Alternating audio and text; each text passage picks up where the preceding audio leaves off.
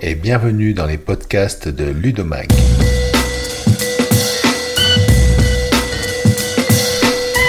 Je suis Eric Fourcault, rédacteur en chef de Ludomag, premier magazine en ligne de partage d'expériences d'enseignants francophones sur leurs pratiques pédagogiques en classe avec le numérique. Chaque semaine, nous recevons des enseignants, formateurs, éditeurs, chercheurs et institutionnels qui ont quelque chose à dire ou proposent des solutions à utiliser en classe. Les podcasts de Ludomax saison 4 des projets pour ma classe.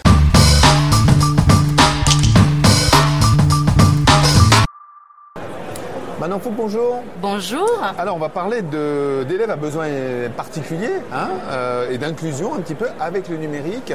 Alors, on rappelle un peu que tu fais partie de la Team Ludens. Est-ce Oui. qu'on peut rappeler un petit peu l'objectif de Team Ludens? Alors la Team Ludens, c'est un collectif d'enseignants qui est euh, vraiment euh, dans toute la France et qui a pour but sur les réseaux sociaux, essentiellement Facebook, Twitter, on s'essaye un peu à Instagram, mais euh, c'est pas encore tout à fait ça, mais de mutualiser autour au départ de la ludopédagogie. Puis finalement, on s'est rendu compte qu'on faisait tous des pédagogies actives. Et euh, donc on accompagne les collègues sur des temps d'ateliers de création où on n'est vraiment pas dans du descendant, mais dans qu'est-ce que vous avez euh, besoin de créer et comment on peut vous aider à le créer sur de mult- multiples outils euh, Connecté. Alors, on sait souvent que le numérique aide à- aux, aux- aux élèves à besoins particuliers. hein. Oui. Pour l'inclusion, c'est idéal. On peut faire des sous-groupes, on peut euh, distribuer un petit peu des, des- des exercices un peu différenciés, hein, faire de la fait. active et différenciée. Donc là, l'idée de l'atelier que tu, tu présentes euh, à- au Carrefour, euh, c'est euh, proposer un panel d'outils que tu Tout utilises, toi, bien entendu. Oui, Hein bah oui, évidemment. Mais c'est surtout aussi faire euh, prendre. Enfin, c'est que les, les enseignants se rendent compte qu'on n'utilise pas le numérique pour utiliser le numérique. C'est que de cet outil, enfin, de l'objectif pédagogique va dépendre ton outil.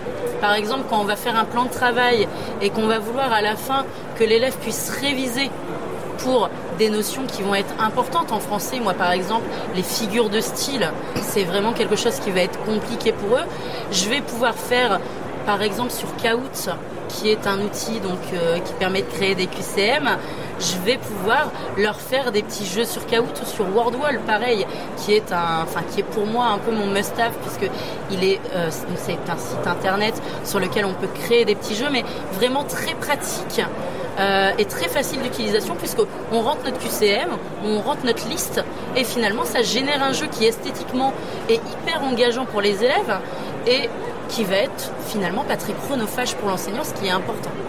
Alors, ce qu'il faut rassurer, c'est, hein, pour, pour ceux qui nous écoutent, c'est, c'est pas forcément immerger l'élève dans un monde numérique Non. pendant des heures et des heures. Non, Ça surtout peut être pas. simplement un petit moment hein, qui permet en fait d'accélérer Oui. une, euh, une technique ou un apprentissage. C'est faire autrement aussi. Enfin, euh, j'ai envie de dire que c'est pour toutes les pédagogies pareil. On ne peut pas utiliser la même pédagogie constamment. Donc c'est, on ne peut pas jouer, faire, faire que jouer. On ne peut pas faire que du numérique.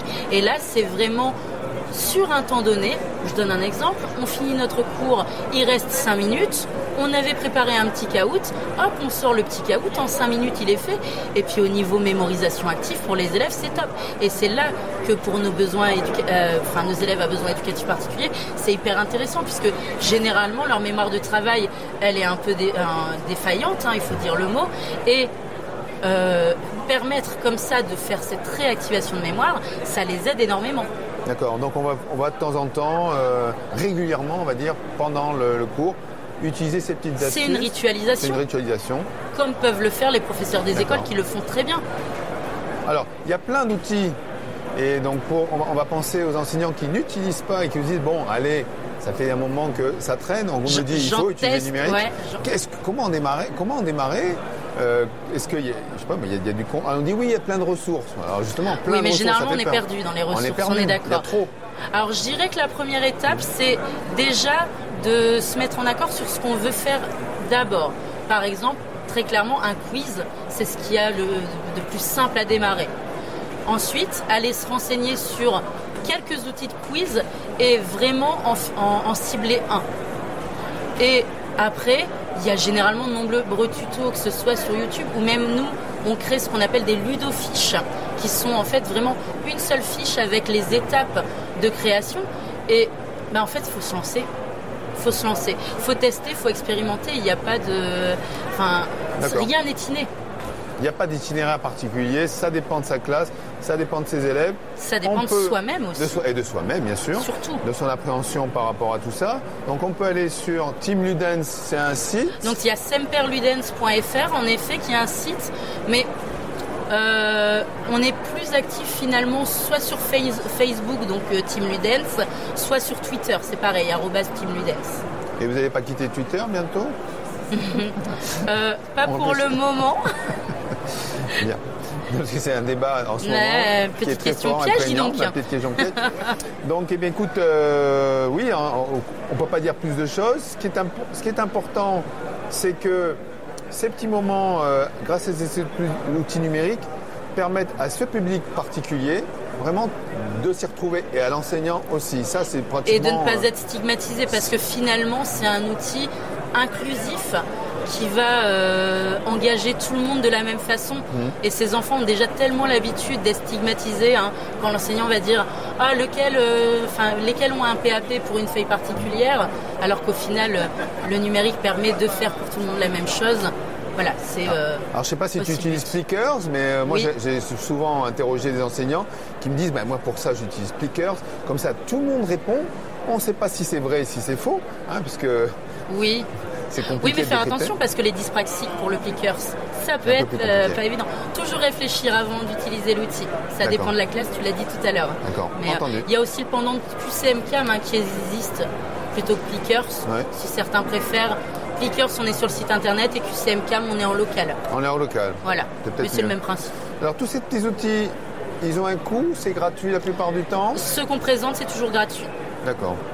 Il y a des versions peut-être payantes Il y a des versions payantes où tu as un petit peu plus de fonctionnalités, mais quand on les présente, on présente toujours la version gratuite. D'accord, ok. Quoi dire d'autre? Rien? Bah, lancez-vous. Il faut se lancer. Ok. Eh bien, merci. Merci.